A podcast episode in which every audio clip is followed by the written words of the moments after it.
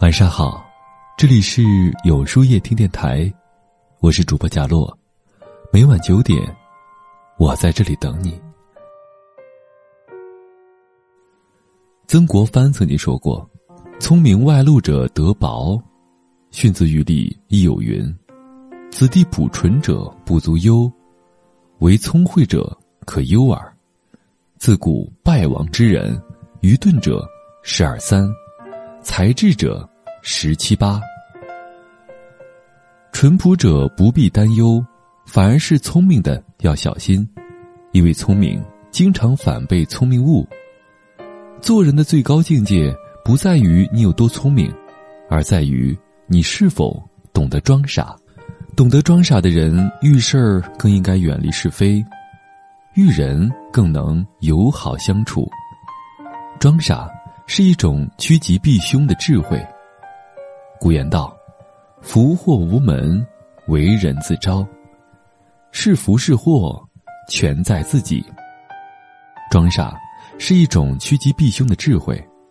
汉高祖刘邦问大将军韩信：“你看我能带多少兵？”韩信回答说：“陛下。”您最多能带十万兵吧？刘邦听了不高兴，于是问：“那你呢？”韩信非常骄傲地说：“我来点兵，当然是多多益善。”刘邦的心就像扎了一根刺，韩信之才却是无人能及。可是我这也犯了君王之大忌。若吾不能用信，又岂能为他人之所用啊？由此埋下隐患。这位国士无双的将才，最终惨死在大汉的长乐宫中。正如国学大师曾仕强说的：“一个聪明人，一旦开始炫耀自己的聪明，他就开始变得愚蠢。真正的聪明人，平时懂得装傻，适时懂得抓住机会。古人云：‘木秀于林，风必摧之；堆出于岸，流必端之。’”一个人过于表现自己，就会成为众矢之的，不但会招人嫉妒，还会招人陷害。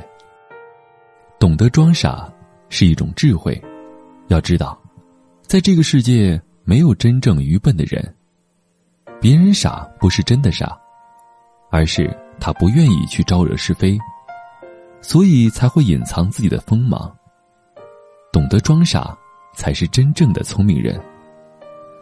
真正情商高的人都懂得装傻。君子慎勿以炫露而招折己，做人要谨慎。人有才华是值得开心的事儿，但因此伤害别人，再好的才华都是德不配位。有一个小姐姐，是一间知名大学的博士生，毕业后进了一家公司，她非常有才，上知天文，下知地理。走到哪儿都光芒四射，这让同事自愧不如，都觉得他高不可攀。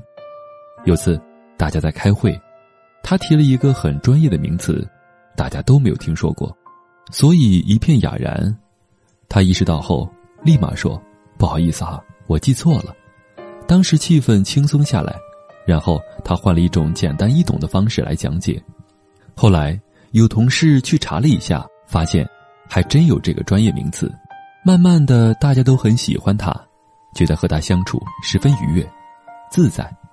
古人云：“君子要聪明不露，才华不逞。”当我们的炫耀不小心碾压了别人的尊严，做人处事便会失去他们的认同。真正的聪明是持才而不露于色，露情而不显于表。装傻不是讨好。而是更懂得照顾他人的感受。懂得装傻的人不会去算计他人，相处起来会更加的舒服安心。装傻是做人的最高境界。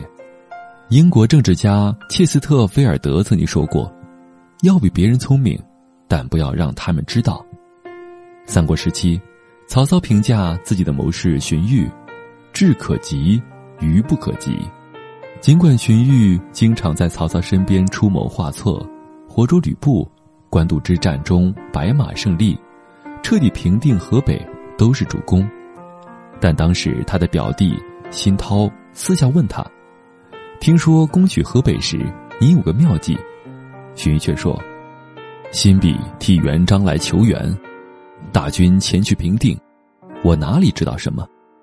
他对自己的子弟都不会多言自己的功德，而是处处推举下属功勋，为人虚心，从谏如流，所以曹操称他虽言子，宁武不能过也。曹操也曾多次告诫自己的儿子，要向荀彧来学习，见到荀彧要行礼。在荀彧生病的时候，曹操还亲自登门去探望，甚至荀彧死后。曹操每次提起他，都忍不住流泪。能够让骄傲的曹操做到这一步，荀彧的愚成了千古美谈。老子说：“大巧若拙，大辩若纳。”那种无论在处理职场还是周围的人际关系时，都亲和力十足、聪明内敛的人，往往胸怀会大于常人。他们不耍心机，根本不会被心计所控。善用韬光养晦来回避小人，规避风险，这是生活中的真智者。不轻易的说破看穿别人的缺点，也不轻易的展示自己的优越感，居于低势仍能位居高位，所以装傻亦是手镯的智慧，人生难得的糊涂。和朋友装傻能相安无事，和爱人装傻能其乐融融。和家人装傻能幸福一生，钱财上傻点儿不伤和气，人情上傻点儿不愧于良心，名利上傻点儿不费脑筋，能和睦的与人相处，才是真聪明。人生起起落落，一念是福，一念是苦，懂得装傻，才是最大的福气。那么，今晚的分享就到这里了。每晚九点，与更好的自己不期而遇。今天的互动话题是：你有过聪明反被聪明误的时候吗？欢迎大家在留言区告诉我吧。在后台回复“晚安”两个字，获取今夜晚安寄语。注意，不是在留言区哟。喜欢今天的文章，请在右下角点击再看，并分享到朋友圈去吧。也可以在公众号里搜索。有书夜听，收听更多精彩。我是主播小洛，晚安，有个好梦。